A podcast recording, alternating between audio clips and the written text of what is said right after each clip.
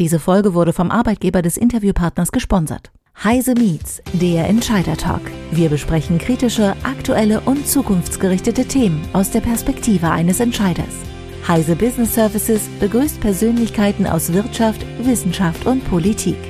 Immer aktuell und nah am Geschehen. Liebe Zuhörerinnen und Zuhörer, herzlich willkommen bei Heise Meets, der Entscheider Talk. Die US-Jazzsängerin Ella Jane Fitzgerald hat einmal gesagt, mit etwas, wo Leidenschaft und Inspiration ist, kann man nicht falsch liegen. Ich freue mich heute, eine Gesprächspartnerin begrüßen zu dürfen, die ihr Studium und auch bislang ihren beruflichen Werdegang mit Leidenschaft und Inspiration gegangen ist. Herzlich willkommen, Dr. Cora Perner. Hallo Cora. Wir haben uns auf das Du geeinigt. Herzlich willkommen bei Heise Meets. Cora, du bist Research Coordinator Cyber Security bei Airbus in Ottobrunn. Du forschst und koordinierst Themen der Cybersicherheit. Du hast einen Doktor in Informatik der Technischen Universität München und einen Master für Luftfahrt der Cranfield University in England. Der Schwerpunkt deiner Forschungsarbeit liegt auf sicherer Kommunikation, cyberresilientem Flugzeugdesign und dem Verhältnis zwischen IT-Sicherheit und Betriebssicherheit. Eine ganze Menge, wie ich finde.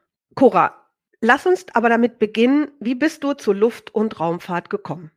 Also ähm, ich habe angefangen ursprünglich mit, mit der Robotik, weil ich als Kind, als Jugendliche mit ähm, Lego Mindstorms äh, rumgespielt habe und das äh, spannend fand und bin dann über diesen, über meinen Bachelor in, in die, also fand, fand Robotik und Autonomie einfach, einfach sehr spannend und habe dann ein, ein Praktikum gemacht bei Airbus äh, in Hamburg, also die Sparte von, von Airbus, die sich mit so zivilen Luftfahrzeugen beschäftigt und ähm, so bin ich, das, das fand, fand ich spannend und habe dann, wollte dann mehr, mehr darüber erfahren und habe dann eben meinen, meinen Master gemacht und ähm, dann in weiterer Folge das dort auch vertieft mit, mit meiner Doktorarbeit, die auch Schwerpunkt, die sie zwar formal gesehen in der Informatik ähm, verortet ist, ähm, also sich über Netzwerk, ähm, sichere äh, Netzwerktechnologien beschäftigt hat,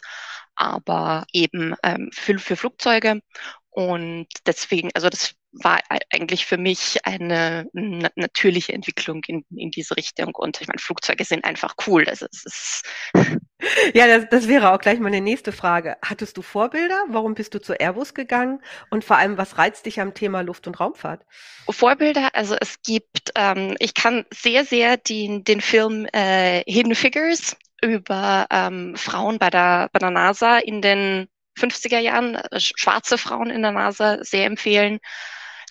Das einfach, ähm, wenn man eine, eine Leidenschaft für hat, ist es auch, wenn man jetzt aus einem Hintergrund kommt, wo das jetzt vielleicht ein, ein technisch, also meine ganze gesamte restliche Familie hat einen geisteswissenschaftlichen Hintergrund. Ich bin die einzige Ingenieurin, aber auch wenn man einfach anders ist in einer Gruppe, also bei, technisch ist ja jetzt mehrheitlich mit Männern besetzt, dass man diese, wenn man, wenn man leidenschaftlich ist dafür oder ein Interesse daran hat, dass man jetzt auch die Mechanik 1, 2, 3 Vorlesungen äh, überlebt und ähm, eben die Sa Sachen, die jetzt vielleicht also bei einem Studium oder bei jedem Beruf ist es ja nicht so, dass man alles genau gleich gut äh, macht, sondern manche Sachen fallen einem leichter, andere sind, sind weniger leicht. Und dass man diese Hindernisse dann mit, wenn man wirklich, man kann es jetzt positiv formulieren als Leidenschaft oder negativ als äh, dickköpfig ähm, genug ist, um eben diese Hindernisse zu überwinden,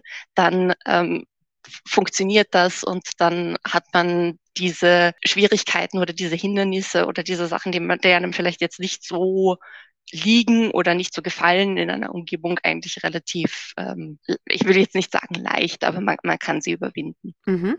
Also deine, du, du bist eine Frau, die Herausforderungen sucht und äh, diese Herausforderungen für dich und deine Leidenschaft eben auch in der Luft- und Raumfahrt gefunden hat. So verstehe ich das. Genau. Und dann sind natürlich auch noch so Figuren wie äh, Ada Lovelace, die sich ja auch ähm, ihre eigenen Forschungsgebiete oder ihre eigenen Aktionsgebiete selbst gesucht haben, sind dann natürlich auch Vorbilder Mhm.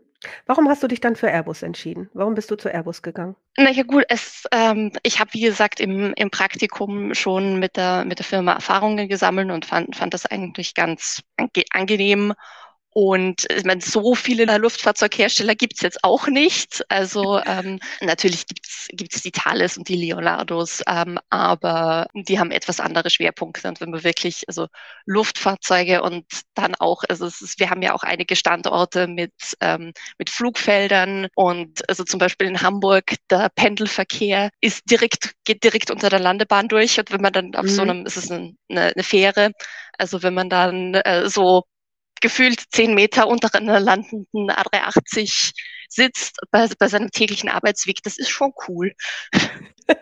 Das kann ich mir gut vorstellen, ja. Ich kenne kenn Hamburg auch ein bisschen, also ich weiß, wovon du sprichst. Aber kannst du unseren Zuhörern und Zuhörerinnen noch ein bisschen mehr über Airbus erzählen? Mal die meisten kennen nur die Passagierflugzeuge. Du sitzt ja in der Forschung und hast ja mit mehreren Bereichen zu tun. Was macht Airbus aus? Wer ist Airbus? Also das ist richtig. Wir haben zusätzlich zu den zivilen Flugzeugen, die man, man halt so kennt, ähm, auch noch andere Bereiche. Also zum einen ähm, die militärischen äh, Flugzeuge, aber auch Hubschrauber, Space, also die Ariane, daran ist auch Airbus beteiligt.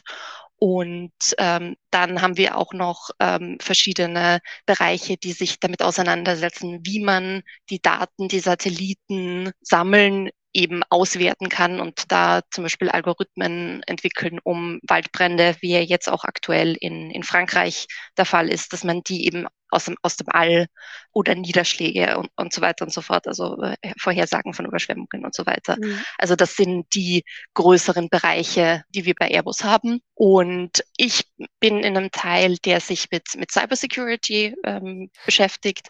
Also wir sind so quasi die Unterstützung oder ähm, wir sind mit allen diesen ähm, anderen Sparten äh, im, im Austausch, um eben zu erreichen, dass unsere Produkte cybersicher ist nie etwas, also hundertprozentige Cybersicherheit gibt es nicht, ähm, aber so sicher wie möglich ähm, sein können um eben diese kritischen Leistungen, die, die unsere verschiedenen Produkte ähm, erbringen, auch erbringen zu können.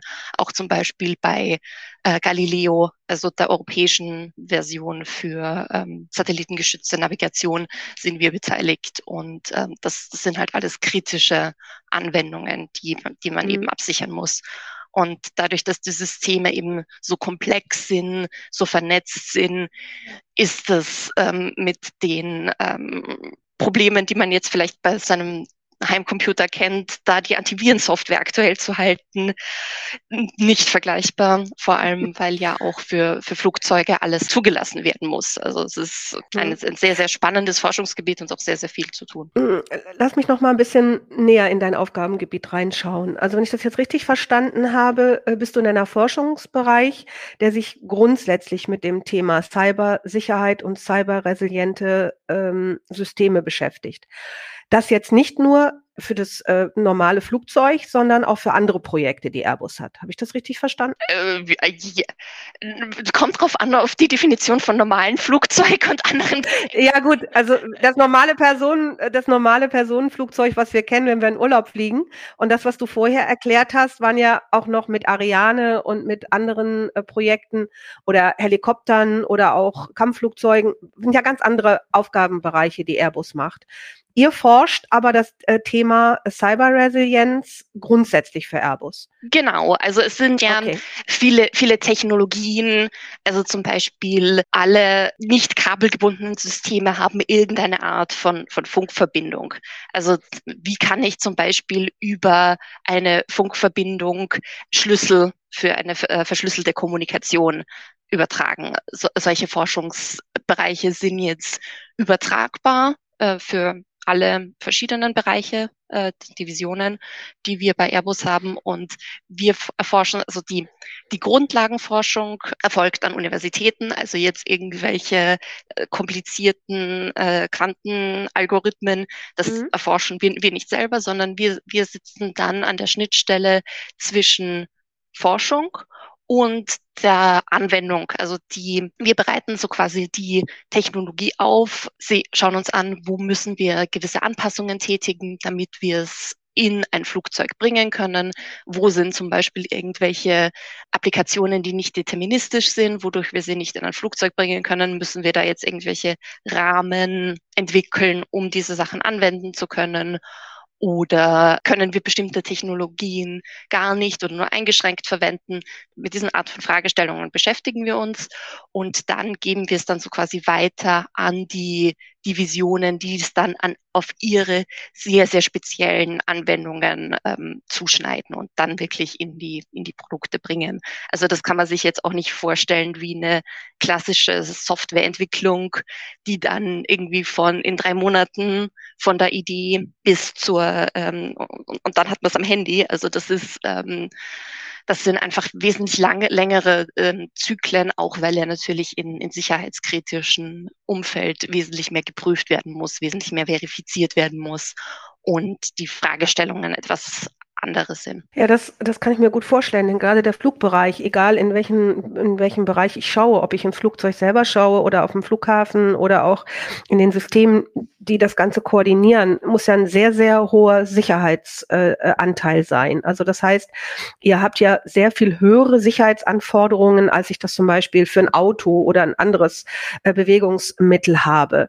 Äh, wie testet ihr sowas? Es ist im Deutschen ein bisschen schwierig, weil äh, Sicherheit sowohl für Safety als auch für, für Security, also für die ähm, funktionale Sicherheit und auch die, die Cyber- oder IT-Sicherheit ähm, verwendet wird. Aber ähm, die, wir haben sehr, sehr umfangreiche Tests. Also natürlich ähm, schauen wir mal auf die funktionale Sicherheit unserer Cyberlösungen, die wir entwickeln. Wir ähm, entwickeln Methodiken, um sicherzustellen, dass die Cybersicherheit nicht auf, auf, auf keinste Weise in die funktionale Sicherheit ähm, eingreifen kann. Also das sind sehr, sehr komplexe Prozesse, die sich auch über Jahre ziehen und die den Umfang dieses Podcasts, also jetzt von elektromagnetischer Verträglichkeit angefangen, bei weitem sprengen würden. Ähm, aber das sind sehr, sehr unterschiedliche Tests in sehr, sehr verschiedenen Bereichen. Also grundsätzlich äh, fangen wir mal an, dass wir die Software ähm, testen, dann ähm, laden wir die Software auf ähm, die tatsächliche Hardware, die dann im Flugzeug läuft, testen das dann am Boden in der sogenannten Iron Bird und wenn das dann alles zufriedenstellend funktioniert hat, dann erst geht's in Flugtests. Das sind aber dann keine nicht normale Passagierflugzeuge, sondern es sind dann spezielle Testflüge, die dann auch von speziellen Testcrews durchgeführt werden, wo dann natürlich nicht nur eine Softwarekomponente, sondern verschiedene Softwarekomponenten getestet werden. Im ersten Schritt werden sie natürlich, werden sie dann nur eingebaut und steuern nicht direkt irgendwelche Komponenten an. Und so läuft dieser Prozess dann nacheinander durch. Und das muss auch alles dokumentiert werden und das wird dann bei der, bei der Behörde ähm, eingereicht, um das dann eben ähm, für die Zulassung vorzubereiten. Oder? Mhm. Jetzt wird so ein Personenflugzeug, wird ja ungefähr 30 bis 40 Jahre alt. Das heißt, in dieser Zeit ändert sich die Technik ja etliche Male. Wie rüstet ihr diese Flugzeuge um? Die sind ja eigentlich fast nur in der Luft. Wie passiert sowas? Also es gibt immer wieder ähm, verpflichtende Überprüfungen die, ähm, also erstens mal machen das nicht wir, sondern das machen dann die, die Airlines äh, selbst, beziehungsweise die Betreiber. Äh, wenn, wenn das jetzt ein, ein Satellit ist, äh, ist das zum Beispiel die ESA, äh, die European äh, Space Agency. Also das ähm, machen nicht wir, wir selbst, sondern wir stellen den, den Betreibern die entsprechenden Softwarelösungen oder teilweise auch, also es kommt, kommt darauf an, was es eben für eine, eine Komponente ist. Manchmal kann es auch ähm, eine, eine Hardware, also sein. Bei den klassischen zivilen Maschinen kennt man vielleicht auf den Flügelspitzen diese kleinen Fähnchen, die Verwirbelungen an den Flug Flugzeugspitzen positiv beeinflussen und so zu, zu mehr Treibstoffersparnis führen. Das ist Struktur, das kann man nicht so einfach tauschen oder also das ist dann halt für die Betriebsdauer eines, eines Flugzeugs festgelegt und ähnlich bei, zum Beispiel Verkabelung oder das kann man jetzt nur begrenzt ändern. Deswegen haben wir sehr, sehr viele verschiedene Versionen, die eben in, gleichzeitig in Betrieb sind und für die wir gleichzeitig sichere in beiden Sinnen äh, sichere Lösungen zur Verfügung stellen mhm. müssen, mhm. was natürlich auch ein sehr, sehr spannendes, aber nicht ganz einfaches Problem ist. Das, das glaube ich, das glaube ich. Wenn du jetzt mal so ein bisschen in die Zukunft schaust, wo siehst du die, äh, die Flugzeugtechnik in den nächsten zehn Jahren oder wo siehst du die Zukunft überhaupt der Luft- und Raumfahrt? Ein, ein sehr, sehr wichtiger Aspekt ist natürlich die Vernetzung. Also alle Systeme werden zunehmend miteinander vernetzt, was natürlich sehr, sehr viel Daten generiert. Ähm, wir tauschen sehr, sehr viel mehr Daten aus. Ähm, also klassisch im zivilen Bereich gibt's jetzt Internet, man kann theoretisch streamen, man kann seine E-Mails abrufen im, im Flugzeug. Also diese Vernetzung von, von Flugzeug, die natürlich nicht nur auf Passagierebene passiert, sondern auch auf der ähm, Ebene der Airlines, die eben dann ähm, Wartungsdaten oder Daten, die das Flug nicht nur mehr ähm, irgendwelche Austausch ähm, Warnungen an den Bodensendern, sondern auch ähm, sehr, sehr viel mehr Daten zu aktuellen Triebwerksstatus, wie viel, wie schnell dreht sich das Triebwerk, ähm, Vibrationen und so weiter und so fort. Also es entstehen sehr, sehr viel mehr Daten. Die Systeme sind zunehmend miteinander vernetzt. Also es ist nicht mehr nur eine äh, unilaterale Kommunikation zwischen Flugzeug und äh, Air Traffic Control, die eben Ende zu Ende ähm, miteinander mhm. kommunizieren, sondern es ist zunehmend ein Kommunikationsnetz, das eben auch verschiedene Flugzeuge miteinander äh, kommunizieren, was zum einen aufgrund von Sicherheitsanforderungen, wenn, wenn Sie zum Beispiel in einer Formation fliegen, äh, notwendig ist oder auch ähm, verstärkte Leistung, also zum Beispiel bessere Satellitenabdeckung ähm, oder bessere Anb an Anbindung an Kommunikationsnetzwerke erreichen soll. Diese Vernetzung, ähm, komme jetzt natürlich vom, von, von meiner Cybersicherheitssparte, bringt natürlich auch Risiken, weil es bedeutet, äh, oder potenziell Risiken, weil es bedeutet, dass sich Angriffe eben auch, wenn sie es irgendwie schaffen, in dieses sehr vernetzte System hineinzukommen, immer über die schwachste Stelle in, in einem System, sich potenziell natürlich auch fortpflanzen können und dann von, ähm, sagen wir jetzt mal, einem infizierten Computer, der irgendwo in einer äh, Flugleitstelle steht, sich äh, weiter fortpflanzen können und dann potenziell ähm, auch äh, Flugzeuge erreichen können, wenn man nicht äh, entsprechende Sicherheitsmaßnahmen ergreift und das eben auch ähm, erkennt und entsprechende Gegenmaßnahmen einleiten kann. Also ein sehr komplexes Umfeld, habe ich zumindest so rausgehört. Und äh, diese Komplexität muss natürlich dann auch über euch oder über die Entwicklung auch gehandelt werden. Ein Thema fehlte mir jetzt noch in deiner Darstellung. Ähm, es wird ja ganz viel auch über Nachhaltigkeit und Footprint pro Flug diskutiert. Also dass, äh, wenn man nachhaltig denkt, man eigentlich nicht mehr fliegen darf und dass man, äh, dass das eben einfach sehr umweltschädlich ist. Macht Airbus in der Richtung auch etwas, äh, was Treibstoff oder was, was umweltverträglicheres Fliegen betrifft? Mm, also wir haben, ähm, wie ich vorhin schon, schon erwähnt habe, wir, es gibt verschiedene, verschiedene Ansätze. Also gänzlich aufs, aufs Fliegen zu verzichten, das kann eine persönliche Einstellung sein, aber ein, ein Großteil des, äh, des Flugaufkommens ist ja Frachtverkehr. Und gewisse Medikamente, Impfstoffe sind einfach nicht so lange lagerfähig, äh, als dass ich sie jetzt auf einen Güter, äh, ohne weiteres auf einen Güterzug ähm, oder auf ein, ein Schiff, das ja jetzt auch nicht gerade äh, CO2-neutral unterwegs ist, ähm, packen kann. Wobei natürlich Kilogramm CO2 pro, äh, pro Ladung. Aber es ist, wir sind als Gesellschaft ähm, auf den Flugverkehr angewiesen. Und insofern tun wir natürlich einiges, um zu erreichen, dass wir die Flüge, die wir nicht vermeiden können, ähm, äh, eben so, so effizient wie möglich gestalten. Also was ich vorhin angesprochen habe, die ähm, Flügelspitzen, ähm, also Verbesserung der Aerodynamik, was zusätzlich auch noch den ähm, Luftwiderstand insgesamt reduziert und somit auch weniger Lärm erzeugt. Ähm, also zum Beispiel die A350 hat einen ähm, Noise Footprint, der nur auf das Gelände des, des Flughafens beschränkt ist. Also ähm, wir, wir erreichen dadurch auch geringere Be äh, Lärmbelästigung der Anwohner um einen Flughafen zum Beispiel.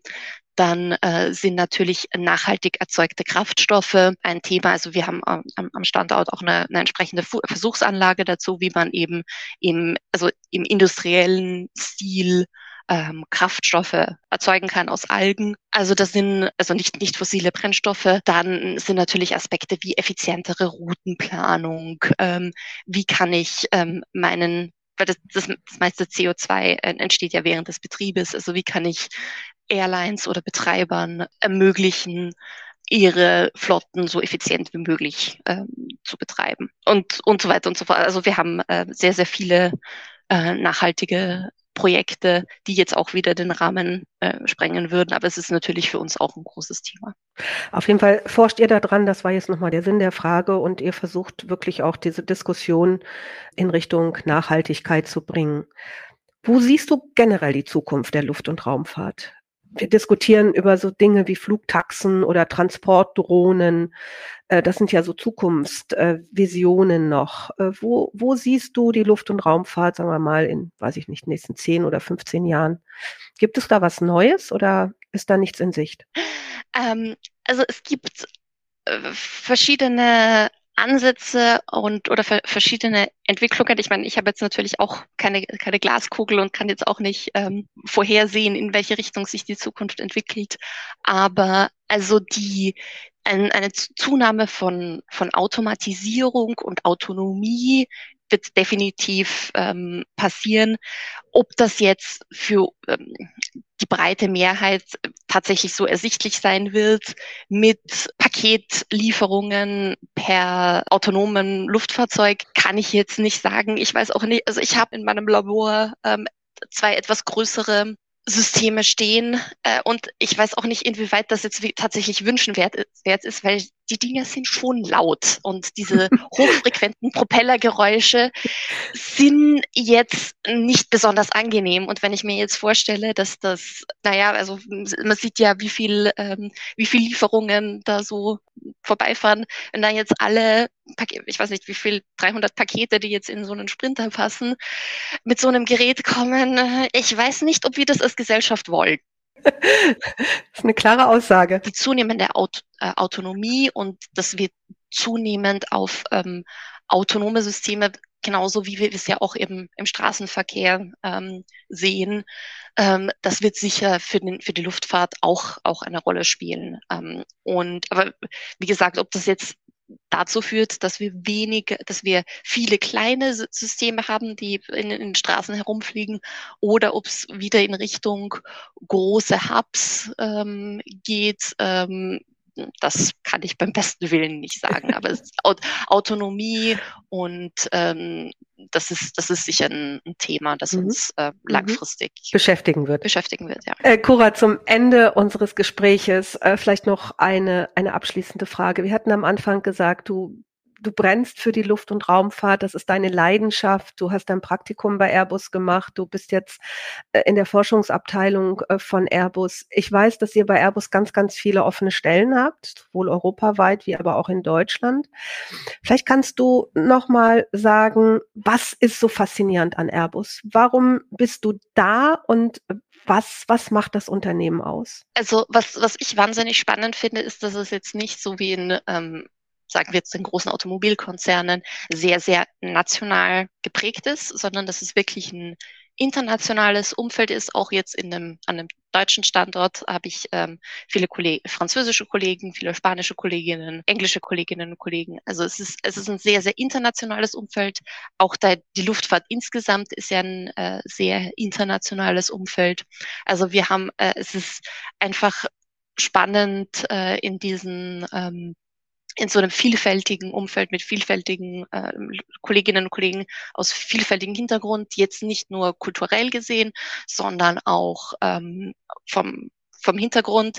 Also ich habe äh, einen Kollegen, der ist Politikwissenschaftler, ich, der arbeitet aber auch in der technischen Abteilung. Äh, ich habe ähm, eine Kollegin mit einem ähm, BWL-Hintergrund.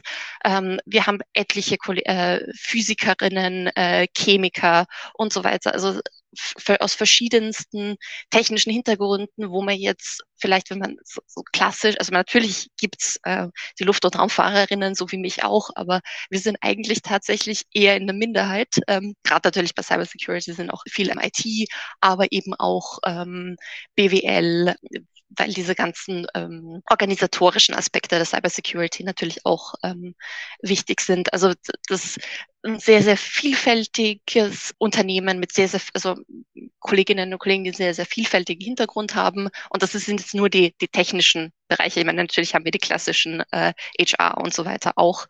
Ähm, aber vom Arbeiten ist es was, was ganz was anderes, wenn man mit, mit vielfältigen Hintergründen konfrontiert ist. Also wenn, wenn alle so quasi am selben Lehrstuhl äh, von ähm, Bachelor bis Promotion oder Bachelor bis Master immer mit denselben Leuten ähm, zusammengearbeitet haben. Das ist einfach was, was ganz anderes und das finde ich, finde ich wahnsinnig spannend. Und ähm, es gibt auch dadurch, dass ähm, wir hatten ja an, äh, anfangs gesprochen, die verschiedenen Unternehmensbereiche. Also es ist jetzt auch nicht so, dass man ähm, festgelegt ist auf einen bestimmten Bereich, sondern wenn man sagt, also Satelliten finde ich jetzt eigentlich auch spannend, gibt es auch ähm, firmenintern sehr, sehr viele Möglichkeiten, dass man ähm, dann den, den Job, wenn man sagt, nach irgendwie nach drei Jahren, okay, ähm, Starflügler sind jetzt, äh, äh, habe ich jetzt äh, ad nauseam äh, betrachtet, ich finde jetzt ähm, Satelliten total spannend oder Rotorflügler, dann ähm, gibt es auch intern sehr, sehr viele Möglichkeiten, sich weiterzuentwickeln oder sich in ein anderes Umfeld, auch wenn es jetzt, sagen wir mal, in, in einem ähnlichen Bereich ist oder jetzt auch sehr, sehr, ähm, es ist einfach sehr, sehr vielfältig. Und das finde ich eben, eben spannend, gerade auch für jüngere Leute, die jetzt nicht dieses, äh, was die Generation unserer Eltern äh, war, dass man jetzt vom äh, von der Lehre bis zur bis zur Rente in einem Unternehmen ist, was ja jetzt heutzutage nicht mehr nicht mehr ist aber dass man einfach sehr, sehr vielfältige Möglichkeiten hat,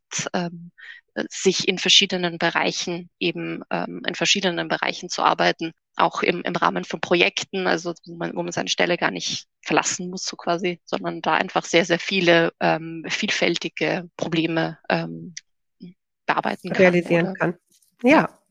Also ich verstehe ein in jeder Hinsicht diverses Unternehmen, sowohl was die Ausbildung betrifft, was aber auch die Nationalität betrifft, äh, was die Möglichkeiten im Unternehmen betrifft und ähm, was Geschlechter betrifft. Also es ist alles möglich und ihr bildet durch die Internationalität und durch die unterschiedlichen Ausbildungen natürlich auch ein sehr kreatives Team. Mm. Ja, und was, was man natürlich auch dazu sagen muss, ist, es gibt auch sehr, sehr viele Möglichkeiten ähm, im, im Job zu lernen. Also es sind jetzt es gibt keine Studien, die Cybersicherheit für Flugzeuge ähm, anbieten. Also das ist keine Ausbildung, äh, zumindest meine, meines Wissens nach nicht. Ähm, äh, es ist jetzt keine, keine Ausbildung, die man irgendwie so fix, fix fertig machen kann. Und es ist jetzt auch ähm, wichtig, dass man sich jetzt von solchen Sachen nicht unbedingt abschrecken lässt, wenn man sagt, oh, ich habe jetzt keinen, keinen Hintergrund in, in, in Cybersicherheit. Also ich hatte jetzt auch keine größeren Berührungspunkte mit Cybersicherheit, bevor ich in, äh, in diese Abteilung ähm, gewechselt bin, sondern ich war klassisch ähm, Luft- und Raumfahrt. Umgekehrt habe ich viele Kolleginnen, die einen IT-Computer-Hintergrund äh, haben, die noch nie vorher mit Flugzeugen in Berührung waren, sondern vielleicht aus der Automotive-Sparte kamen. Und ähm, also diese einfach eine, eine gewisse Neugier ähm, zu haben, ist, glaube ich, glaube ich, wichtig, wenn man jetzt sagt, okay, ich schaue ich schau mal, welche, welche Stellen äh, offen sind, also sich jetzt nicht abstrecken zu lassen, dass das jetzt irgendwie äh, sehr komplex ähm, sehr komplexe Beschreibungen äh, sind, weil natürlich äh, schreiben wir rein, was wir gerne hätten.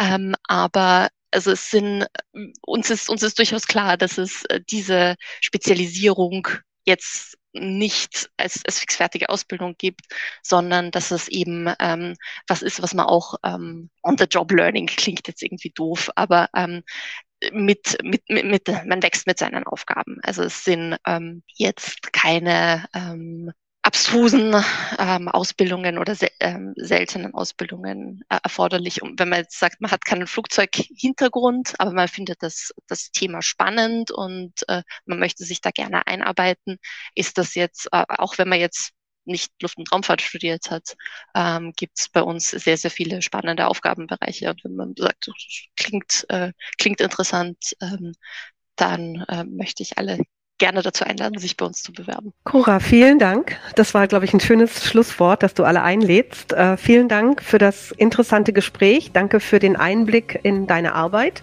und in das, was Luft- und Raumfahrt ausmachst. Und ja, vor allem danke dafür, dass du mit beiträgst, Fliegen sicherer zu machen. Und bleib dabei, das hilft uns allen. Vielen Dank. Dankeschön. Das war Heise Meets, der Entscheider-Talk. Sie wollen mehr erfahren? Dann besuchen Sie uns auf heise-meets.de. Wir freuen uns auf Sie.